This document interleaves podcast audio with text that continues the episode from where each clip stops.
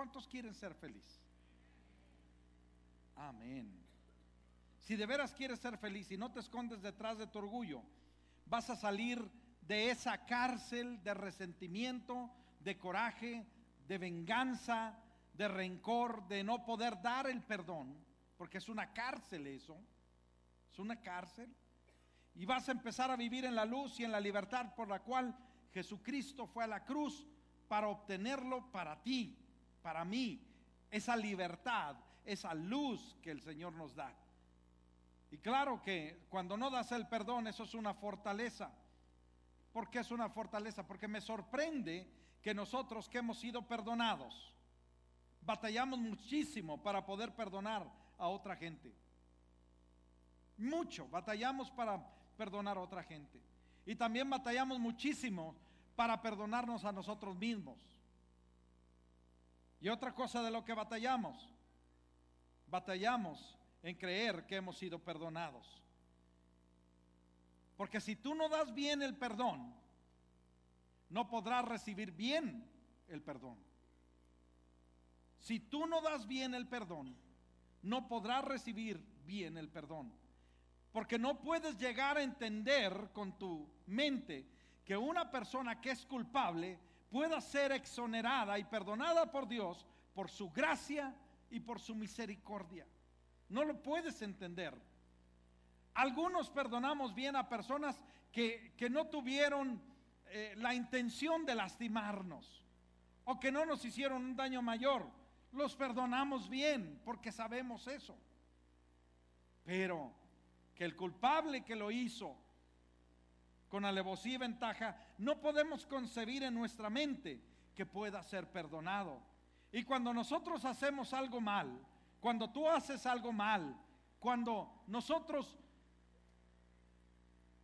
nos proponemos hacer algo mal y lo hacemos, cargamos con la culpabilidad de nuestros corazones, pero por años. Y nunca nos imaginamos la gracia de Dios que nos puede perdonar. Nunca nos imaginamos eso. Pero hoy queremos tener libertad en nuestras almas, queremos tener libertad en nuestras mentes, donde salgamos de aquí con la habilidad de dar y de, recibir perdón. Que podemos dar perdón y podemos recibir perdón. Y sentirnos en paz y perdonados y libres porque soltamos el resentimiento y perdonamos. Y Dios quiere limpiar nuestros corazones, limpiar tu corazón, mi corazón, para que estemos delante de Él en la posición correcta para que nos bendiga con todo lo que Dios va a soltar en nuestras vidas. Yo no sé si tú sabes, pero hay que tener una posición correcta delante de Dios para ser bendecido.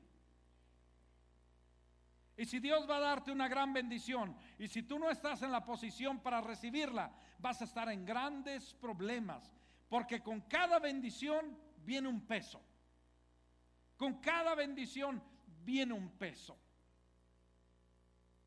Y no se trata de ser fuerte, pero se trata de estar en la posición correcta.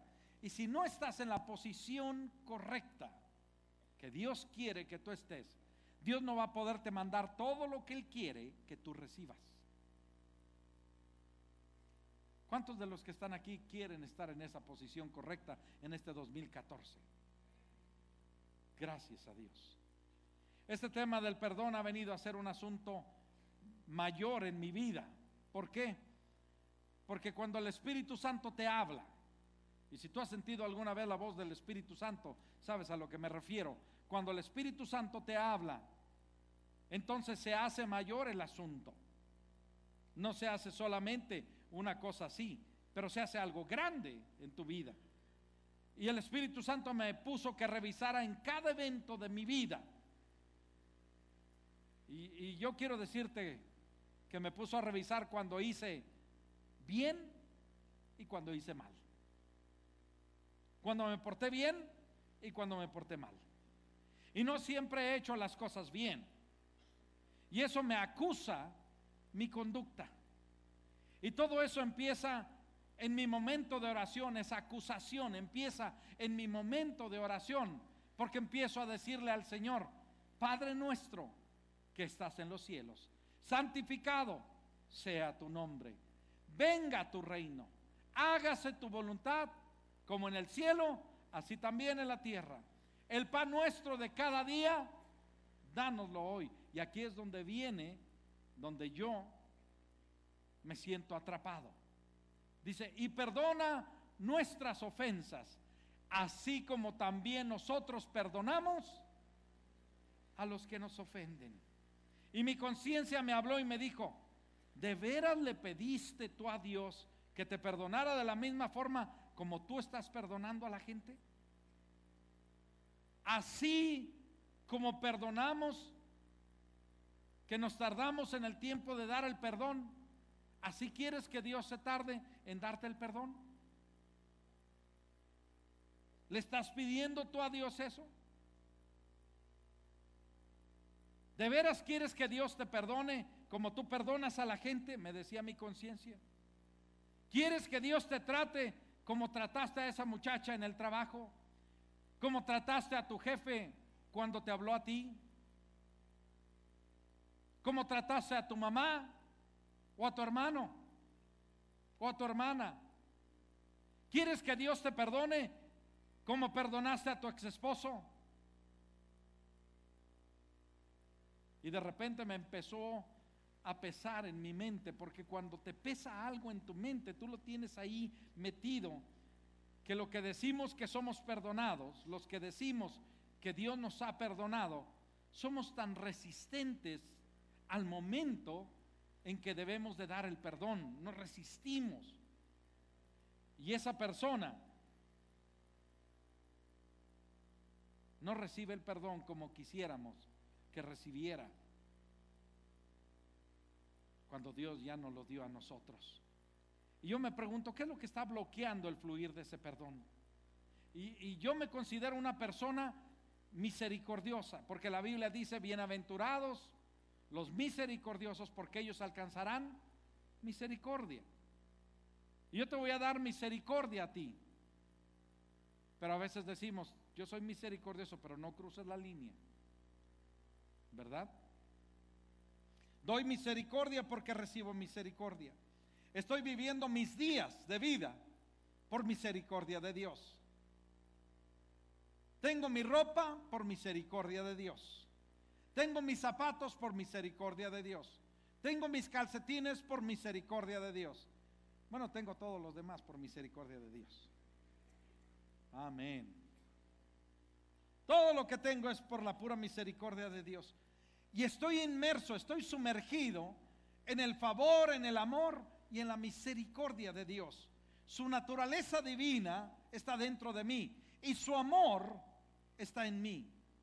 Su amor de Dios se ha derramado en mi corazón por el Espíritu Santo.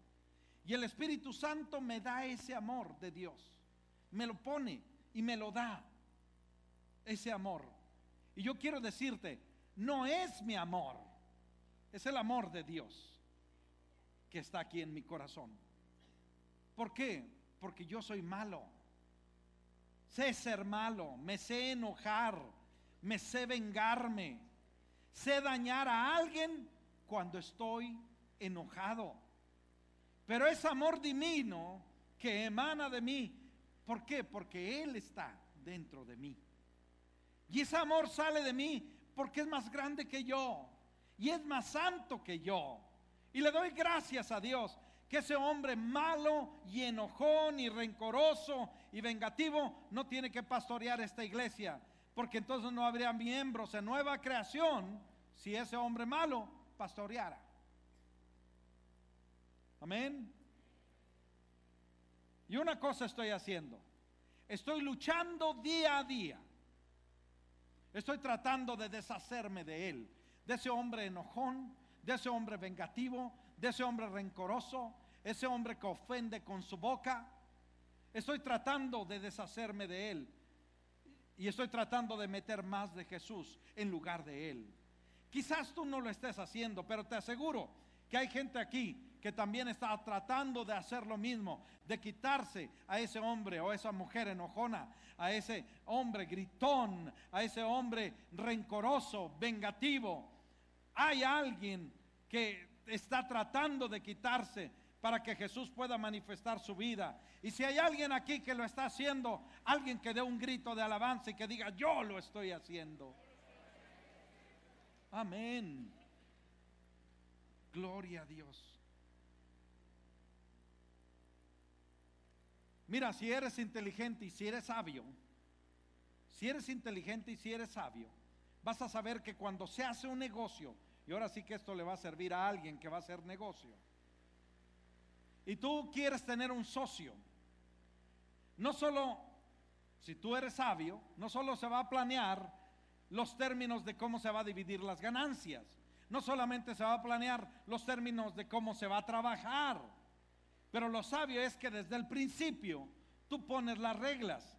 Y si esto, tú dices tú, si esto ya no va a funcionar, este negocio ya no va a funcionar, le vamos a hacer así y así y así y vamos a terminar de esta forma. Y la Biblia dice que en Lucas 17.1 dijo Jesús a sus discípulos, imposible es que no vengan tropiezos. Imposible es que no vengan tropiezos. En otras palabras, Jesús está diciendo, antes que aparezcan en tu vida las ofensas, Dios te dice, tú vas a tener problemas con quien menos te lo imaginas. Con quien menos te lo imaginas. Prepárate para que no te estanques, te dice Jesús. Prepárate para que no te estanques en esta vida, en el odio y en la falta de perdón. Tienes que tener una provisión por si tú y yo dejamos de estar de acuerdo.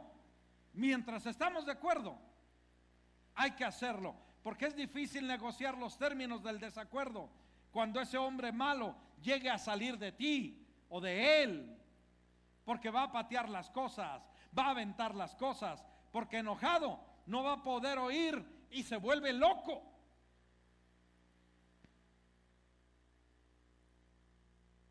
Ha habido una película que se llama Halloween. ¿Cómo se llama el que anda matando el del machete? Que usa todo eso. Jason, ¿verdad? Todos digan Jason.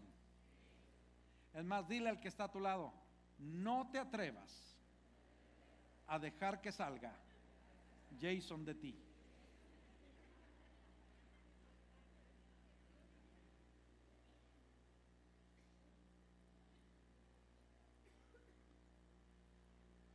Por eso mientras estás en, tus cinco sentidos y el hombre malo, ese Jason, está encerrado en el sótano, firma el acuerdo. Amén. Pero no nos preparamos para la ofensa, no nos preparamos para los tropiezos. Vienes a la iglesia, sabes llorar, sabes estar en la presencia de Dios, sabes recibir oración, sabes recibir paz, sabes danzar, sabes adorar pero no tienes la habilidad de manejar tropiezos y ofensas con la gente. Mira, yo cuando recibí a Cristo, me acuerdo, me asombraba cómo veía a la gente danzar y cómo veía a la gente decir eh, la Biblia de memoria.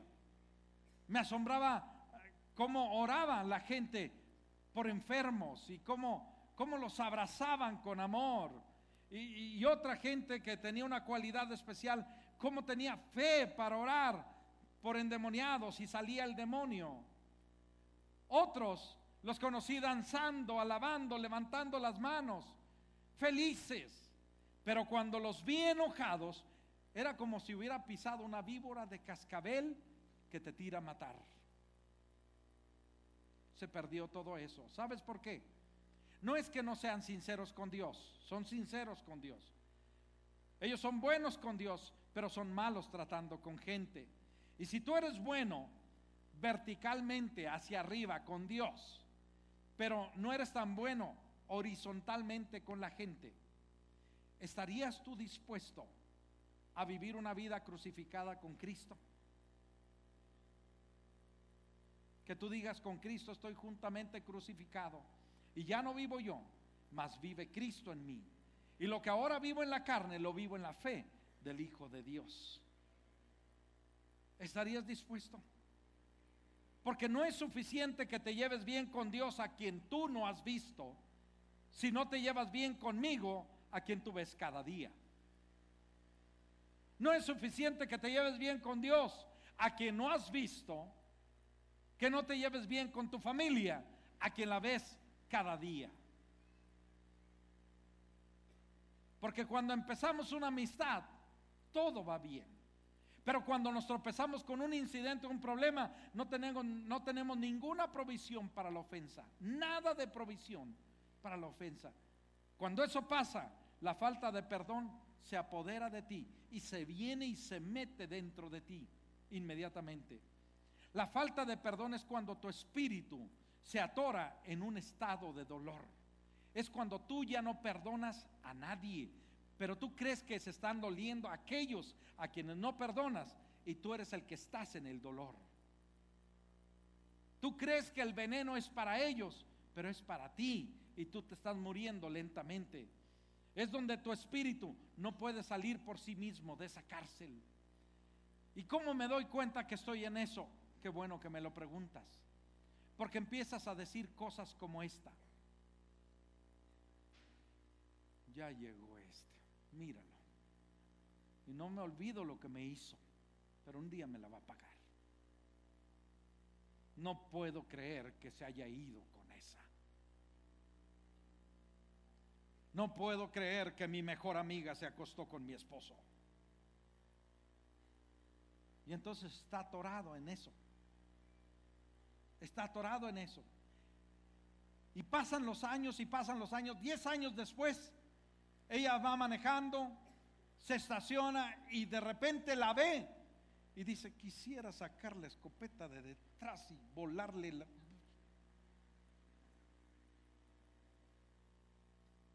Porque Jason quiere salir. Jason quiere salir. El hombre malo que estaba en el sótano salió. Y tú luchas con esa falta de perdón. Pero es tan venenoso todo eso, tenerlo. Es tan doloroso, especialmente cuando te lo hicieron a ti. Y entonces te golpeas en la cara y te castigas a ti mismo, porque no te perdonas a ti mismo las cosas que pasaron. O como le hacen algunas que gentes que se odian a sí mismos, porque no se perdonan cosas estúpidas que hicieron, tontas que hicieron, de baja calidad las decisiones que hicieron y dice, ¿por qué lo hice? ¿Por qué lo hice? Y no se perdonan y entonces empiezan a cortarse, empiezan a cortarse. Otros se golpean y los ves con moretones.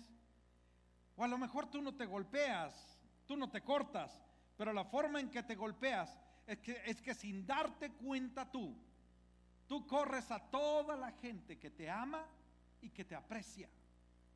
La estás corriendo. Y tú dices, ¿Por qué se van de mi vida? Porque tú no te estás perdonando a ti mismo. Porque no estás de acuerdo contigo mismo. Porque si tú no te amas y no crees que eres una buena persona, pero yo creo que eres una buena persona y yo me acerco a ti, pero tú no lo crees, tú no me vas a amar a mí. Y tú serás atraído a personas que abusan de ti porque tú no te quieres. O déjame decirte, 26 años que tengo de pastorear, 26 años de experiencia. He aconsejado a toda clase de hombres que estaban enojados, hombres que golpean a sus esposas y te digo, nunca conocí a un hombre que golpeara a su esposa, que se amara o que se gustara a sí mismo, que estuviera contento consigo mismo. Nunca lo conocí. La Biblia dice en Efesios, maridos, amad a vuestras mujeres, así como Cristo amó a la iglesia y se entregó a sí mismo por ella. Y así también los maridos deben de amar a sus mujeres como a sus mismos cuerpos. El que ama a su mujer, a sí mismo se ama. Y el único problema que hay aquí es que si tú no te amas, tú no la vas a amar a ella. Y así construyes tu enojo, tu frustración, y de repente sale en tiempos inesperados de quitarse a ese hombre o esa mujer enojona, a ese hombre gritón, a ese hombre rencoroso, vengativo. Hay alguien que está tratando de quitarse para que Jesús pueda manifestar su vida. Y si hay alguien aquí que lo está haciendo, alguien que dé un grito de alabanza y que diga, yo lo estoy haciendo. Amén. Gloria a Dios. Mira, si eres inteligente y si eres sabio, si eres inteligente y si eres sabio, vas a saber que cuando se hace un negocio, y ahora sí que esto le va a servir a alguien que va a hacer negocio, y tú quieres tener un socio, no solo, si tú eres sabio, no solo se va a planear los términos de cómo se va a dividir las ganancias, no solamente se va a planear los términos de cómo se va a trabajar, pero lo sabio es que desde el principio tú pones las reglas. Y si esto, tú dices tú, si esto ya no va a funcionar, este negocio ya no va a funcionar, le vamos a hacer así y así y así y vamos a terminar de esta forma. Y la Biblia dice que en Lucas 17.1 dijo Jesús a sus discípulos, imposible es que no vengan tropiezos. Imposible es que no vengan tropiezos. En otras palabras, Jesús está diciendo, antes que aparezcan en tu vida las ofensas, Dios te dice, tú vas a tener problemas con quien menos te lo imaginas. Con quien menos te lo imaginas. Prepárate para que no te estanques, te dice Jesús. Prepárate para que no te estanques en esta vida, en el odio y en la falta de perdón. Tienes que tener una provisión por si tú y yo dejamos de estar de acuerdo. Mientras estamos de acuerdo, hay que hacerlo. Porque es difícil negociar los términos del desacuerdo cuando ese hombre malo llegue a salir de ti o de él. Porque va a patear las cosas, va a aventar las cosas. Porque enojado no va a poder oír y se vuelve loco.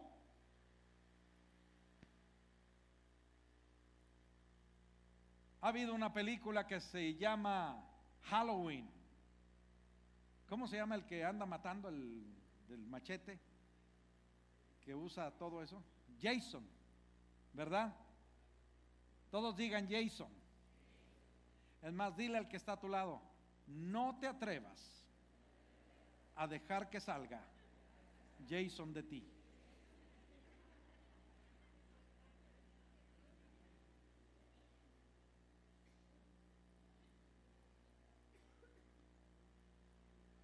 Por eso mientras estás en, tus cinco sentidos y el hombre malo, ese Jason, está encerrado en el sótano, firma el acuerdo.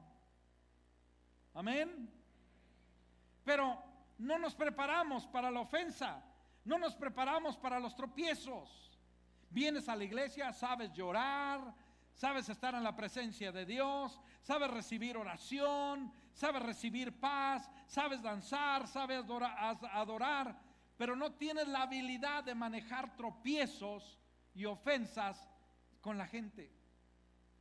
Mira, yo cuando recibí a Cristo, me acuerdo, me asombraba cómo veía a la gente danzar y cómo veía a la gente decir eh, la Biblia de memoria. Me asombraba eh, cómo oraba la gente por enfermos y cómo, cómo los abrazaban con amor. y, otra gente que tenía una cualidad especial cómo tenía fe para orar por endemoniados y salía el demonio. Otros los conocí danzando, alabando, levantando las manos, felices. Pero cuando los vi enojados, era como si hubiera pisado una víbora de cascabel que te tira a matar. Se perdió todo eso. ¿Sabes por qué? No es que no sean sinceros con Dios, son sinceros con Dios. Ellos son buenos con Dios, pero son malos tratando con gente. Y si tú eres bueno verticalmente hacia arriba con Dios, pero no eres tan bueno horizontalmente con la gente, ¿estarías tú dispuesto a vivir una vida crucificada con Cristo? Que tú digas con Cristo estoy juntamente crucificado y ya no vivo yo, mas vive Cristo en mí. Y lo que ahora vivo en la carne, lo vivo en la fe del Hijo de Dios. ¿Estarías dispuesto? Porque no es suficiente que te lleves bien con Dios a quien tú no has visto, si no te llevas bien conmigo a quien tú ves cada día. No es suficiente que te lleves bien con Dios a quien no has visto, que no te lleves bien con tu familia a quien la ves cada día. Porque cuando empezamos una amistad, todo va bien. Pero cuando nos tropezamos con un incidente, un problema, no tenemos, no tenemos ninguna provisión para la ofensa. Nada de provisión para la ofensa. Cuando eso pasa, la falta de perdón se apodera de ti y se viene y se mete dentro de ti inmediatamente. La falta de perdón es cuando tu espíritu se atora en un estado de dolor. Es cuando tú ya no perdonas a nadie, pero tú crees que se están doliendo aquellos a quienes no perdonas y tú eres el que estás en el dolor. Tú crees que el veneno es para ellos, pero es para ti y tú te estás muriendo lentamente. Es donde tu espíritu no puede salir por sí mismo de esa cárcel. ¿Y cómo me doy cuenta que estoy en eso? Qué bueno que me lo preguntas. Porque empiezas a decir cosas como esta. Ya llegó míralo. Y no me olvido lo que me hizo, pero un día me la va a pagar. No puedo creer que se haya ido con esa. No puedo creer que mi mejor amiga se acostó con mi esposo. Y entonces está atorado en eso está atorado en eso. Y pasan los años y pasan los años. Diez años después, ella va manejando, se estaciona y de repente la ve y dice, quisiera sacar la escopeta de detrás y volarle la...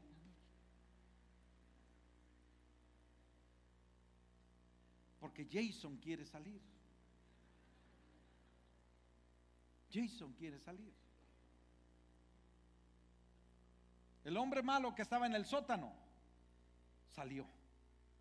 Y tú luchas con esa falta de perdón. Pero es tan venenoso todo eso, tenerlo. Es tan doloroso, especialmente cuando te lo hicieron a ti. Y entonces te golpeas en la cara y te castigas a ti mismo. Porque no te perdonas a ti mismo las cosas que pasaron. O como le hacen algunas que gentes que se odian a sí mismos porque no se perdonan cosas estúpidas que hicieron, tontas que hicieron, de baja calidad las decisiones que hicieron y dice, ¿por qué lo hice? ¿Por qué lo hice? Y no se perdonan y entonces empiezan a cortarse, empiezan a cortarse, otros se golpean y los ves con moretones, o a lo mejor tú no te golpeas, tú no te cortas, pero la forma en que te golpeas es que, es que sin darte cuenta tú, Tú corres a toda la gente que te ama y que te aprecia. La estás corriendo. Y tú dices, ¿por qué se van de mi vida?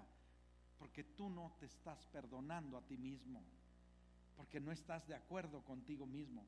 Porque si tú no te amas y no crees que eres una buena persona, pero yo creo que eres una buena persona y yo me acerco a ti, pero tú no lo crees, tú no me vas a amar a mí. Y tú serás atraído a personas que abusan de ti, porque tú no te quieres. O déjame decirte, 26 años que tengo de pastorear, 26 años de experiencia.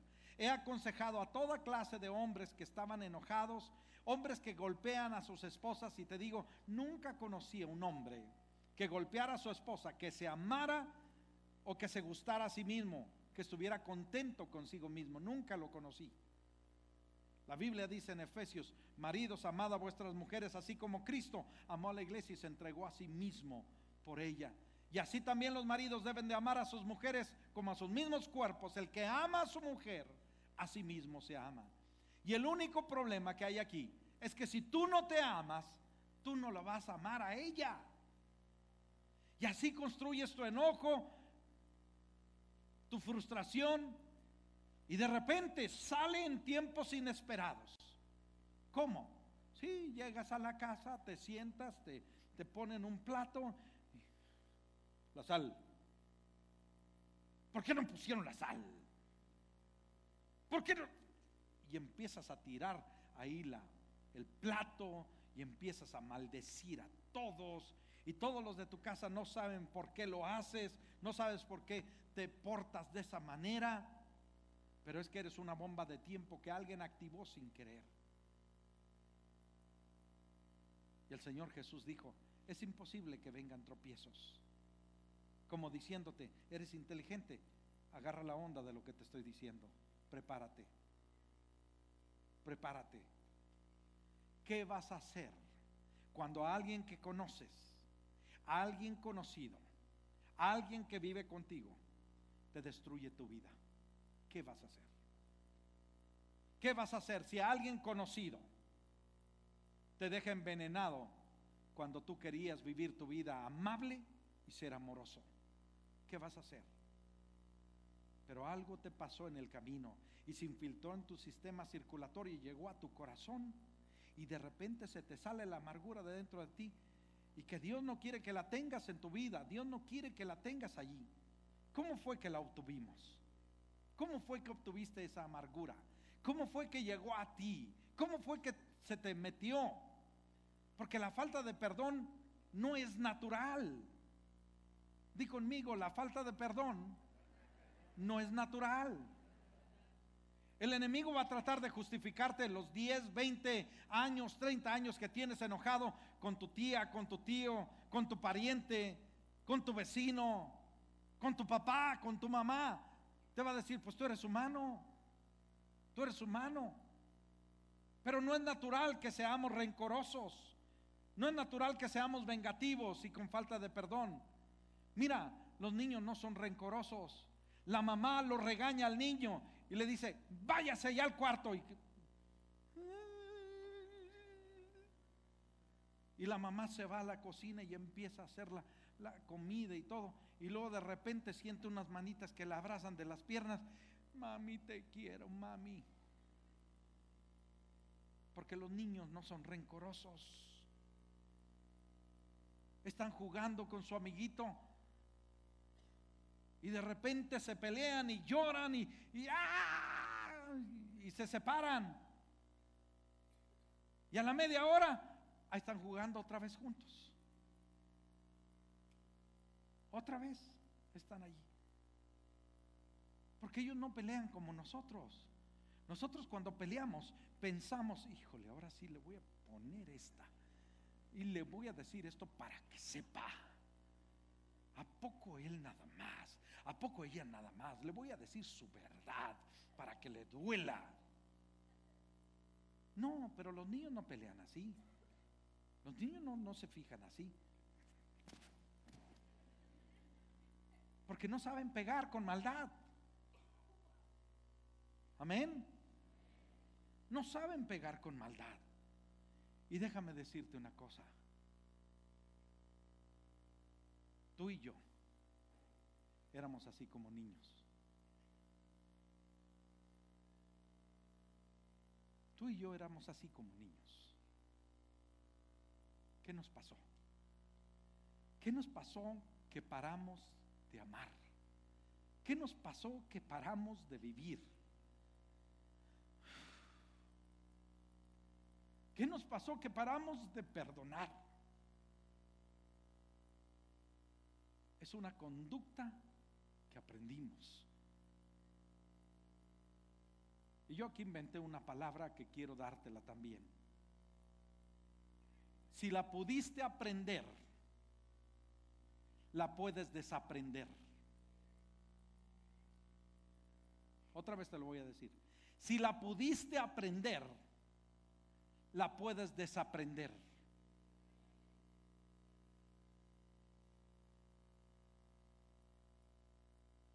Las ofensas van a seguirte llegando mañana, pasado, el siguiente mes, el siguiente año, a los 10 años.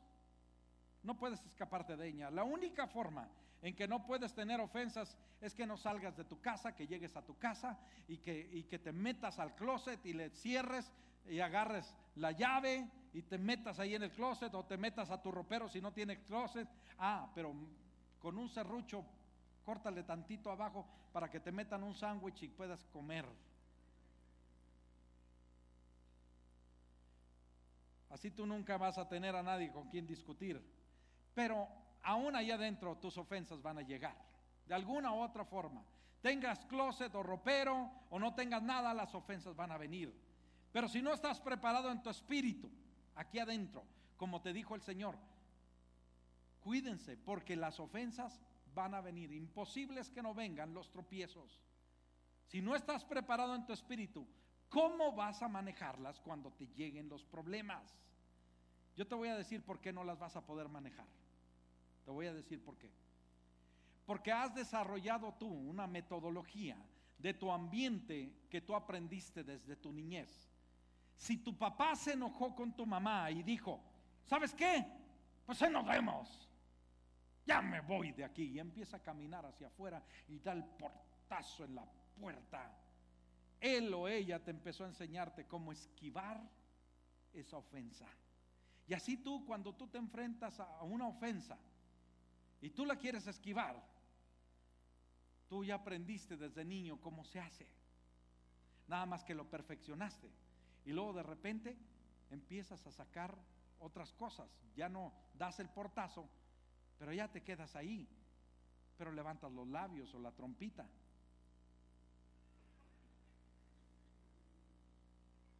Y empiezas a tratar con la ofensa así. Ah, bueno, pues, ahí quédate con lo tuyo, yo no te necesito. Y así tratas la ofensa. Porque ahí escondes tu enojo y tu orgullo, porque así te enseñó tu papá o tu mamá a esconderlo de esa forma. Y por eso no te puedes deshacer de él. La otra forma es que si tu papá o tu mamá se enojaba, una vez que te agarraban, es que te reclamaban y te reclamaban una y otra vez y te están recalcando y recalcando y recalcando y recalcando. Y el cuchillito de palo no corta, pero... Porque aprendimos cómo manejar las ofensas por las gentes alrededor de nuestra vida, en nuestra niñez. Así lo aprendimos. Por eso la forma en cómo tú manejas la presión que tienes, las ofensas que tienes, es una conducta que aprendiste, es una conducta que aprendimos. Y si la aprendiste, tú la puedes desaprender. Si la aprendiste, la puedes desaprender. Díselo al que está a tu lado, aunque sea un error gramático. Dile, si la aprendiste, la puedes desaprender. No hay excusa. Puedes resistir la tentación para formar tu personalidad según el mundo en que creciste. Tú puedes decir, ya eso ya no.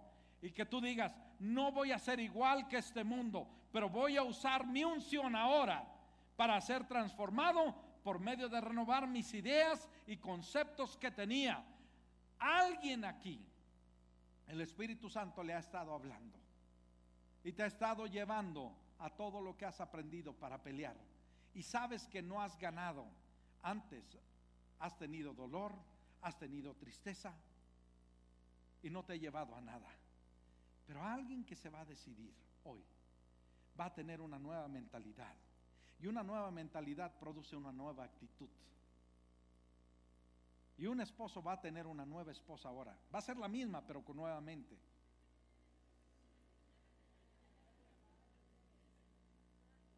Una esposa va a tener un nuevo esposo. Va a ser el mismo, con la misma bolita enfrente, pero con una nueva mentalidad. Amén. Porque cuando obtienes una nueva mentalidad, vienes a ser una nueva persona y tienes una nueva actitud. Y ahora me puedes recibir con amor y me puedes dar amor. Ahora me puedes recibir vida y puedes dar vida. Y si estás listo para una nueva mentalidad porque el Espíritu Santo te habló y te llevó a tu corazón esto. Y tú dices, es que ese mensaje era para mí. Es que ese mensaje Dios lo hizo para mí. ¿Cómo sabía el pastor que, que yo estaba con eso? Si Dios te está hablando, dice la palabra, en el día que el Señor te hable, no endurezcas tu corazón y si Dios te está hablando y tú quieres una nueva mentalidad, ¿por qué no levantas tus brazos al cielo y le dices, Señor, yo quiero una nueva mentalidad? Yo sé que hasta donde yo he estado, he hecho lo que aprendí de niño. Señor, en el nombre de Jesús, ayúdame a tener un nuevo corazón. En el nombre de Jesús. Ayúdame, oh Dios. Y en el nombre de Jesucristo, hoy te pido que tú vengas tú me des la oportunidad de arrepentirme de todo lo malo que he hecho. En el nombre de Jesús. Amén. Déjeme decirle esto. La Biblia es muy clara. La Biblia dice, clama a mí y yo te responderé. Déjeme decirle, el clamar significa hablar. Hablar. No significa pensar, es hablar.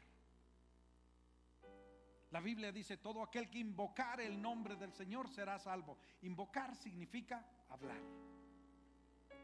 Yo te voy a pedir que ahora tú invoques al Señor sobre tu vida. Y que tú le digas entre labios tus palabras a Él. Y que tú le digas, Señor, yo de veras quiero cambiar.